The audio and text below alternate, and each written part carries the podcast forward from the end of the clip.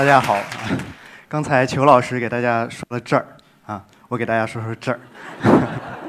啊，首先啊，做一个简单的自我介绍，我的名字叫沈星成，啊，我在呃美国的佐治亚理工大学呃在读博士，我的专业方向是科技史。我在纽约住过两年，在那期间，我在啊美国自然历史博物馆、九幺幺国家纪念馆。和美国历史呃纽约历史学会呃都呃实习过，参与过策展和出版物的这个工作。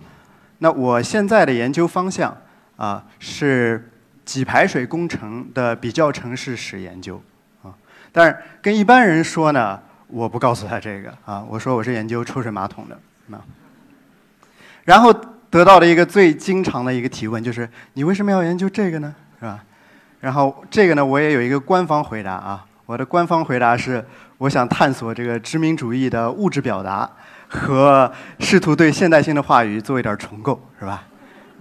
但是一般人呢，我我我也不告诉他这个哈。我说为什么我要做这个研究？啊，我有一很深，我有一特别深重的童年童年阴影啊。我出生在一个非常大的家庭当中，我的父亲有七个兄弟姐妹。我祖父祖母的这个旧宅在今天上海长宁区呃幸福路和平武路的那个路口，那一片地方叫做幸福村。它这个小区更具体一点叫做四友新村。那这名字非常好，叫幸福村。每个周末大家一家人在那边团聚的时候，感觉也确实很幸福，因为我们都是独生子女，是吧？所以能跟堂的、表的兄弟姐妹周末能够玩一玩，那感觉非常好。但是这个地方，它它有一个致命的缺点，就是它没有抽水马桶啊，它抽没有抽水马桶。那我祖父的他这个旧宅是这样，就是三层，啊，听上去挺高大上的，其实其实不是。一层是这客厅，二层是卧室，三层有一个小阁楼。那么在一层通往二层的这个楼梯，它有一个这样的形状，下面的这个三角的隔间，它就是一个做厕所用。说是厕所，其实就是就是这。啊，就是这么一个东西，啊，在一个门一个锁非常简陋。那么这个马桶每一天只清洗一只清理一次，就是早上天刚蒙蒙亮的时候。所以就是越用到晚上啊，但凡你不是第一个用的人，是吧？你就得要承受这个恶臭啊。越接近晚上越是臭，是吧？所以那时候每周去这个爷爷奶奶家之前，最重要的事儿是什么呢？嗯，对，先排空自己是吧？然后去了那儿，要实在忍不住，男生还可以在外面的雨水阴沟解决一下，女孩儿那就你就得忍着这个是吧？那暑假的时候要是实在不行，我我要是我因为是嫡孙啊，我就就我一个独孙，所以待遇比较优厚啊。就是我要是用的时候呢，就往上面撒一层厕纸啊，然后手里拿一个风油精的瓶子，然后对，可劲儿的闻着是吧？所以这个。记忆在我印象当中非常的深刻啊，至今那一个屋子当中每一个角落，几乎每一个物件在什么地方都都记得啊，你感觉你就能够触摸得到啊，也也闻得到啊。所以我今天我的这个研究其实说白了就想要了解这幸福村啊，为什么在上海那样的一个在上海这样一个地方，幸福村它没有抽水马桶。今天给大家分享我这研究当中的一小部分，从这个英租界有呃机械供水开始，说到这个二战结束啊，二战结束。说白了，今天演讲的主旨就说两件事儿：第一，抽水马桶在很长的一段时间当中，它都不是这个基于卫生考虑的必需品，而是一个附带着社会价值的奢侈品啊。这是很多我们今天在座的各位，尤其是年轻的人是不能够想象的啊。第二。当抽水马桶成为日用品之后，这个公共卫生这个概念和这个马桶本身，它就被赋予了一个政治的概念啊。它有了政治的内涵之后，它就能被政治的使用。之后我会举几个例子给大家啊，大家乐一乐啊，乐一乐。我这个很轻松啊，很轻松。为什么说抽水马桶不是一个卫生的必需品？这里就要说到我们今天所熟知也非常熟悉运用的这个细菌理论。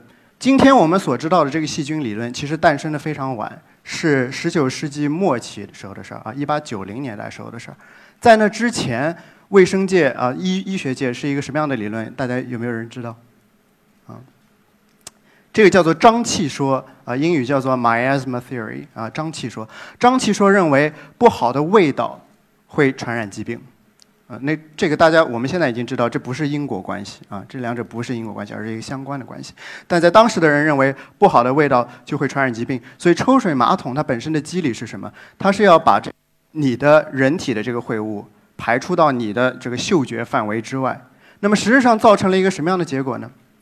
处理不当的污水会无论是在地下管道当中，还是在啊街头横流啊，它会污染土壤。然后会污染水源，然后就污染了一口井。那么，如果有一个排便的人，他带着霍乱的这个细菌，那么这一整个社区的人，当天之内就全会感染这个疾病。所以，抽水马桶在它诞生之初，非但没有解决卫生的问题，反而给城市卫生添了很多麻烦。这也是大家需要记住一点，就是它在最开始的时候，它就不是一个啊卫生用品，它背后的目的是为了便捷、省力、啊装逼啊。说到这个，它为什么是一个附带社会价值的奢侈品？这就要讲到，在这个欧洲的传统当中，自古以来，抽水马桶它就是一个少数人的呃少数人的特权。这个遗址是爱琴海的这个克里特岛啊，上面有一个城址是科诺索斯，它的年代是公元前一千七百年到公元前一千三百年啊。这个城址上面发现了人类迄今为止最早发现的这个抽水马桶，它的这个结构其实非常简单，就是人坐在这儿，水把秽物带走啊。虽然算不上是巧夺天工，但是在这整座克里特岛上，只有只发现了这一座啊，足见其使用者这个地位之尊贵。这罗马帝国的这个公共厕所是出了名的呃一个。很有趣的地方啊，很有趣的地方。当时的这个公共厕所呢，基本上相当于今天的微博广场啊，微博广场是一个贵族们坐在一起谈天说地、这个信息集散的啊一个场所。那我们看到大家这个这些贵族们。呃，毫毫不知羞耻的在别人别人面前解手啊，谈天说地。那么刚才说到这个海绵的这个问题，其实这海绵它还有一个，它是一个共用的，就是呃，就是你用完了之后他用，他用完之后我用，这样啊，就是这么这么一个情况啊。所以这是罗马，罗马人之所以能够享用这样子的这个呃抽水马桶的一个水利，一个水利的这个坐便的一个设备，这原因是因为先于。罗马到达此地的这个，啊，伊特鲁里亚人在这里建城，建过城啊。他们修了三段运河，然后罗马人在这个他们的城址之上再建城，就把这三段运河连接起来，然后就变成了地下的阴沟啊，地下地下的阴沟。这条阴沟叫做 Cloaca Maxima，你今天在罗马还是还是有这个景点。这样一个城市的设施啊，大型的砖石结构的地下管道。雨水污水不分，这当中都都四五个人高啊，非常大。那么这一个结构对欧洲城市的建设其实产生了非常深远的影响。那巴黎的这个地下的管道从十四世纪开始就已经修建，伦敦呢比它要晚一些啊，从十八世纪开始。然后我们说回到这个抽水马桶本身。抽水马桶的发明者是一个叫做约翰·哈林顿啊，叫 John Harrington 的爵士。那么大家从头衔上可以看出，他是一个贵族啊。这个人呢，他生在宫中，养在宫中。他为什么要设计这么一个东西呢？是是因为是这么一个来，是这么一个原因啊。他因为生养在宫中，他这个人呢，就他就比较他就比较污啊，他就比较污。他就在宫中老是说荤段子啊，嗯，然后后来形成了非常不好的影响。他这个呃。义母啊，就伊丽莎白女王看不下去，就说你把她赶出宫去啊。然后她赶出宫去，他就想办法要回来。那么他怎么取悦他的这个义母呢？他就发明了这个东西啊。他发这个哈林顿发明这个抽水马桶的时候，不只是发明了抽水马桶，还为他写了一本书啊。就是这个书现在网上也有啊，就是也还挺厚的。那么他还有感而发作诗一首，大家看这首诗，简单的意思说的就是呃，祷告纯洁的祷告上达天庭，那个污秽的东西落入深渊啊。为什么他们说他他说他在他在解手的时候感受到了来自魔鬼的呃巨大的邪恶力量，是吧？这里送他一句话就是见人真是矫情，是吧？见人真是矫情啊。那么大家看一下他这个设计图啊。这个抽水马桶在诞生之初就带有深深的这个贵族阶级文化的这个烙印。这哈林顿他为了要让他的这个设计有这种呃施法自然的这个感觉，他还往这个水池子里啊放放几条鱼啊，就水箱里面放几条鱼啊。他为了模仿这个呃江河湖海啊尽在掌握的这么一种感觉。那么最后他回宫去没有呢？回宫去了。伊丽莎白女王看见这个东西，她非常高兴，她自己也来了一套啊。结果最后没用多久就不用了啊？为为什么呢？大家猜猜理由？啊，有些同学说没没有水啊，这不是主要的原因，主要的原因是太吵啊，太吵啊，所以就是女王在那个城堡里面安了一个这个东西，是吧？然后她她哗一冲，然后整个城堡的人全都听见，然后大家就听着哦，女王上厕所了，哦，女王又上厕所，啊，哎，一天给她数着那。于是他这后来他就他就不用了啊，他就不用了。但是抽水马桶在当时没有得落地生根的原因，主要的原因不是女王厌弃它啊，而是一些更为宏观的理由。比如说，第一个啊，城市当时这个机械化的供水问题没有解决啊。第二，这个这个社会当中没有足够多的一批人对这东西有兴趣，所以你的市场太小。第三。那哈灵顿的设计是一个外行人的设计，所以大家看到是非常简陋的，需要对它进行改良，就需要真的做这一行的工匠来做这个事儿。但是如果没有合理的专利制度，他得不到经济报偿，他会做这事儿吗？他不会做啊。所以这抽水马桶就在历史上作为一个黑科技消消失了两百年，一直到工业革命才重出江湖啊。这一次他搭上了工业革命的快车，这三点这三点全部都满足了。伦敦有了城市化的供水，新兴资产阶级的产生，就新兴富裕阶层的产生。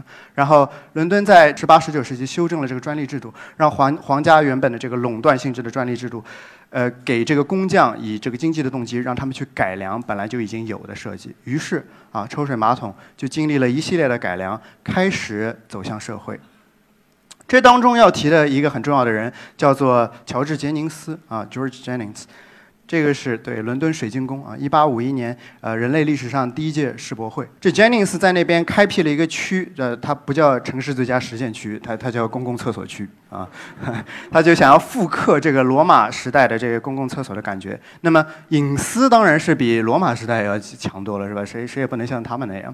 那么但是从这个实际的这操作来说，它还是一个。有人替你梳妆啊，你办完你自己要办的事儿，让你出来是吧？有人替你梳妆，有人替你刷鞋，然后你付给这个侍者呃一点小费，它还是一项贵族的这个活动。但是这个世博会第一届这个世博会之后，数百万参观水晶宫世博会的人回去之后，人人都想要一套抽水马桶啊，这个就给这个呃水厕的这个普及奠定了一个基础。那这里我们再提一个很有趣的人啊，这个人的名字，如果你英语好啊。你能够看出来，就是 “crap” 这个词是英语当中比较粗俗的，就是大便的意思啊。“er” 啊，就是人的意思，是吧？所以它 crapper，它叫 “crapper”，所以就是说，呃，钢铁侠、蜘蛛侠这是大便侠啊，大便侠。Thomas Crapper，因为他这个名字起的比较比较。啊，奇葩！所以他经常在这个市井留言当中就认为他是抽水马桶的这发明者。我们现在知道这是不对的啊。他对抽水马桶做了一些很关键的改良，有一些我们至今还在用，比如你水箱当中的这个浮球啊，浮球。这 c r a p p e s 这个人他为什么能够名留青史啊？虽然这个形式有点诡异，但是他之所以会这样，是因为他做了一些什么事情让他的商品变得不一样。我们看啊，这是一款经典型的 c r a p p e s 马桶，上面这个水箱上面有他的名字。啊，这盆儿里面也有他的名字，他这冒着被被尿的风险，他也要做这事儿，是吧？然后，呃，他如果你不用这马桶呢，他厕纸上他也有这个名字啊，厕上也有这名字。那么如此猛烈的营销，目的是什么？目的是什么？就是要把这一个东西卖给一批有钱的人，所以才能有利可图啊，对不对？那么刚刚我们看到这款马桶，当时的市价是多少？啊，这是一个一九一零年代呃 c r a p e s 的马桶的广告啊，售价是六英镑十五先令啊，一个英镑是二十先令，所以这就是一一百三十五先令啊。那么当时一个英国普通劳工，他每个月的房租是多少钱？是七先令啊，八先令不到。所以你就知道这个东西它是卖给什么人的，什么人能够使用这东西？你要富到什么程度才能够使用抽水马桶？所以还是回到这句话：抽水马桶跟今天的 LV、Prada、呃爱马仕一样，是吧？它就是你一进门，它就你看见那个东西，它是你一个人身份的象征啊，它是一项附带社会价值的奢侈品。那我们说回到上海，上海因为这个抽水马桶它是舶来品，所以专利这条我们就不说了，只说两个，一个是有没有水，一个是有没有市场。先说水，水上海很早就有了啊。一八八一年，这个英商就工部局开始敕建这个英商自来水公司。一八八三年，李鸿章打开了这个闸门，上海从此就有了机械化的供水。但是有了水之后，这个马桶在当时英租界当中却没有被广泛的铺开，这是什么原因呢？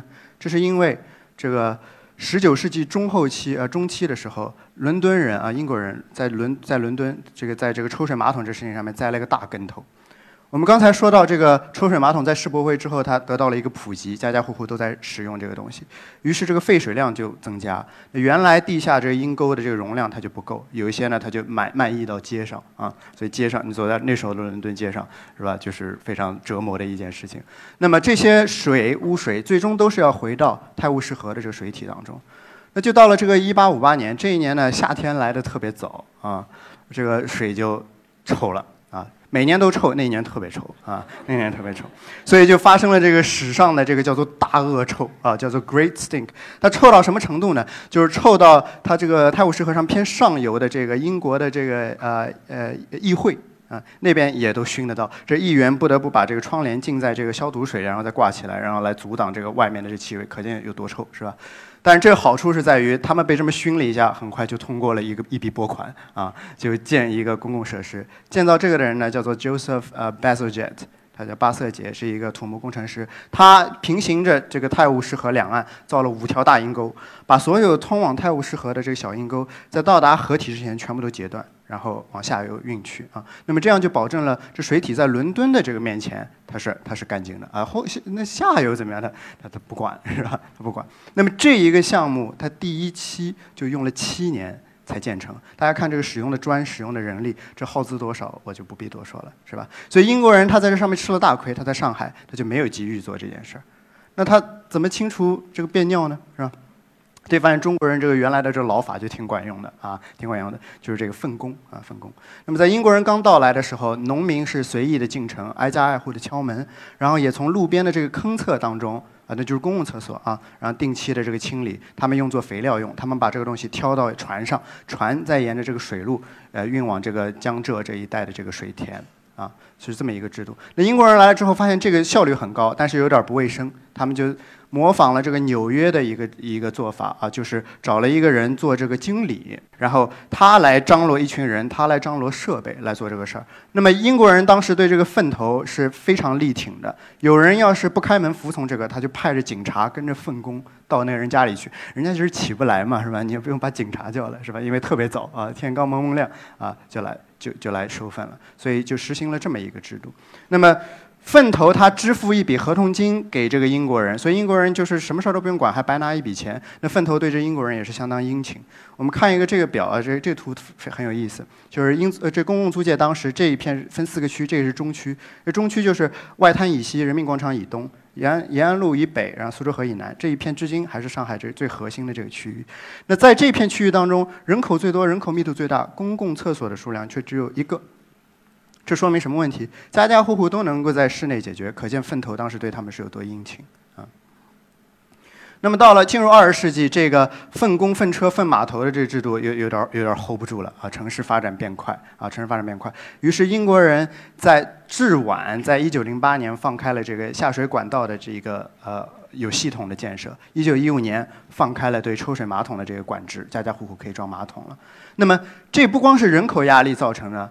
这同时还是有一个大的经济背景啊，大的经济背景。这是一个当时呃公共租界内这个地税和房税的这增长，二十年不到的时间里面涨了将近五倍，尤其是房产。那这个它经历了一个黄金时代的原因是一九一四年发生了一个事儿，啊，欧洲爆发了第一次世界大战啊。然后上海就成为了一个重要的商港，出口铜、出口铝、出口呃肉、蛋、油、奶这些东西啊，农副产品。那么上海到一九三零年占到了整个中国出口额的百分之五十，成为中国毫无毫无疑问的最大的这个商港啊。所以正是因为这个经济的腾飞、富裕阶层的产生，所以才解决了我们刚刚说的第二个问题，就是有了市场啊，所以抽水马桶得以铺开。但是这并不代表所有的上海人都能够用上抽水马桶啊。在国民政府掌控上海的这期间，他们进行了两次大建公厕的这个活动，一次是二八年，就是二七年刚拿下上海，第二第二年，还有一次是三四年，就是传说中的新生活运动啊。但是他们造来造去造的这个公厕。还是这个样子的啊，还是这个样子。这个公厕叫做爪哇式公厕啊，它这个特点就是这个坑非常深啊，非常非常深，这也能够一年理论上一年清一次啊，就是你就知道有多深是吧？上的时候千万要小心这样，嗯，特别深。为什么啊？为什么国民政府他们要建这样子的公厕？是因为他们没钱啊，钱还是得从粪头那边出是吧？那粪头你让他造公厕，他怎么可能造水厕呢？对不对？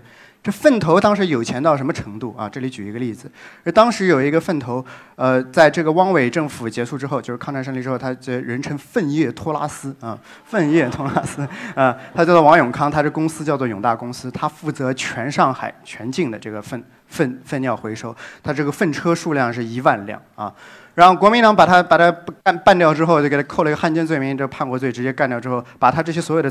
全部都充了公啊！充公之后发现，他每月交合同金一年啊五十万法币，他赚赚多少钱？赚九百七十多万法币啊！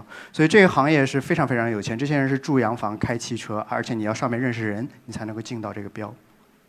啊，那么英国人当时为什么跟国民政府不一样？他能够实现这个从坑厕到水厕的这个转型呢？啊，这当中也是一个经济账啊。大家看，这个是对英国人来说，这笔粪肥合同金，随着公共租界这个经济的腾飞，他这笔钱对他来说已经越来越不重要了，所以最后不收啊，也就不收了。所以说到底，这还是有一笔经济账要算。那么上海人他当时就生活在一种啊木马桶、抽水马桶。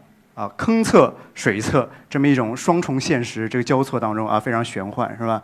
它就刺激了当时的人的这个文思。我们这里举举几个有意思的。这一则他说，这个一九三七年国难当头，你这要强国，要让国民自尊自爱啊，自尊自强，最重要的办法是要让厨房和茅厕要要东洋化起来。大家再看一个这个，这个是用两种厕所来攻击这个呃国民政府腐败的官员。我这里读一读啊。旧式马桶积物累累，明显可堵，而且臭气外溢啊！现代文明人用抽水马桶，虽然同样是便尿之气，但是于纳污之后，抽水一冲啊，劣迹尽毕，气息全无。我颇不爱抽水马桶，并非为保存固有文化起见，他觉得这是重要的文化遗产啊。实因旧式马桶形式笨拙，点滴俱在，并不隐蔽，忠实可爱，是吧？软文写的哈，嗯。你不要外事清洁，暗地里藏污纳垢，当心有一天吸收过多，管子塞没啊！于是真相大白了。他用这个来形容这个腐败的官员，是不是很有趣？那这当中最有意思一则故事啊，还属这个四六年《新生》杂志上面说到这一件事，说抗战胜利之后，日本人撤出上海，然后这个外滩的洋行复归旧主，然后这个欧美人进去一看，发现里面的马桶全坏了。啊，这个圈被拆掉，那个瓷盆碎了一地。说怎么回事儿？说这个日本人啊，他是用这个呃蹲式方法来呃这这这啊蹲式的马桶上厕所，那这他是吃不住这个重量，所以就全碎了。那么这文章不只攻击了这个所谓的机上架式啊，他们也称它为机上架式这个如厕的方法这一点，他还攻击什么？说这个男女不分厕啊。这就很有意思了，因为中国的这个女厕所开始有公共厕所，实质上也就是二八年的事情啊。二八年开始，这个叫毛彦文的这个女士，她是女权运动同盟会浙江支会的临时主席，她提出要在南浔建公共的这个女厕所，当时还遭到沪上小报啊一一片讥讽。这当时说什么呢？说哎呀，都民国了是吧？男女界限也基本都没有了。你要是实在憋得慌呢，你就用男厕所是吧？万一就是有人呃有人要轻薄于你是吧？就把他给抓起来，然后罚喝。一壶狗尿，嗯，啊，就是这么这种半调侃的这个性质。这是二八年，等到了四六年的时候，他已经觉得这是一个特别正常、特别应该做的一个事情啊，就可见这个呃两性观念、性别观念这事儿，就是由马桶在一个很不起眼的地方发生着微妙却重要的这个作用。啊，说回到童年阴影，这个幸福村这个地方。啊，它建的是三九年时候建的，是为了容纳当时涌入上海的这个躲避战争的这个难民。六十年代的时候成为危房，啊，修了一修，继续存在着。等到它被拆迁的时候，是一种准贫民窟的状态，每个人都想要从这个地方离开，因为条件实在是很糟糕。那么在这样一种这个市场价值下面，没有通污水管道，也就很好理解了，对不对？因为我们现在已经知道，马桶它不是一个必需品，不像我们今天所认为的那样，它在很长一段时间里都是需要算一笔账的奢侈品啊。自从了解了这个事情之后，我整个童年都好了啊啊！这个是我们今天的上海啊，这个是拍出了《小时代》的上海，嗯，这个上海它不仅拍出了《小时代》，它还拍出了《小时代二》《小时代三》和《小时代四》。这样的一个上海，在这样一座城市当中，至今仍有很多人用不上抽水马桶啊。上个月的一份报纸，我看到静安区一户一处这个居民改造，叫做一平方米马桶工程，五百户这个南京西路一个社区的这个居民，直到今年年初才开始使用上抽水马桶，因为他的房间特别小啊，所以他卧室跟电视在一起，马桶就正对着电视啊，这么一个很艰苦的环境。但是即便如此，在那个报纸的照片上。这个老奶奶，她她见了这个马桶，她笑的就是非常的非常的灿烂啊！我其实就很想问问，就是她是怎么怎么想的？她过去经历过一些什么样的事情？我自己的祖父，就是幸幸福幸福村的这个我的祖父，他过世的比较早，就是我考大学那一年，他没等上我高考啊，他就过世了。所以，如果我知道十几年之后我会开始一项这样子的研究，我我很后悔，就是没有在他。啊，精力和脑力都很旺健的时候，跟他多谈一谈，让他说一些他过去经历的这个故事。所以今天作为一个历史学者，我不想再重新经历一遍这样子擦肩而过的遗憾。所以这里我要公布一个邮箱，欢迎大家拍这个啊，欢迎大家拍这个。呃，这个是我现在在做一个上海水故事的口述史工程，这个邮箱就是上海水故事的拼音 at 幺二六 dot com。你有任何关于城市的积水、排水啊、抽水马桶洪灾，然后谁落进坑里了啊？任何严肃不严肃的事情，家长里短、三言两语、长篇大论，都可以发给我，然后我们可以约谈啊。希望大家能够帮助我来做成这个呃城市史的这个一个工程。这个今天是给大家说这个事儿，其实是我要讲一个道理，就是我们记忆历史的方式可以有很多种，历史。未必就是王朝的更替啊，未必就是败寇成王，它可以发生在最不起眼的地方，它可以发生在你我身边的周围。我们在座的每一个人，我们经历过坎坷而美好的过去，都可以成为记忆这座城市的一种方式啊。对于上海来说，追求摩登，甚至有点崇洋媚外，这只是上海的一面。在这座城市里。一直有那么一大批人过着最最朴实、最最市井、最最原真的这个生活啊，所以也不知道从什么时候开始，我们就允许电视上那么少数几个人来界定这座城市大家生活的地方，界定我的故乡啊。他们说，喝咖啡才是上海，吃大蒜不是。嗯，我觉得这说法特别不对啊，我觉得说法特别不对。在我看来。爱喝咖啡，喝咖啡；爱吃大蒜，吃大蒜。这叫兼容并包，海纳百川，这是上海精神啊！该喝咖啡，喝咖啡；该吃大蒜，吃大蒜啊！这叫开明睿智，这是上海精神。有一天你进入星巴克，发现他们换了新菜单，然后你对着服务员很有礼貌的：“小姐，帮我来一份这个蒜香味的摩卡啊！”这叫玩得起，玩得转，这才叫上海精神。谢谢大家。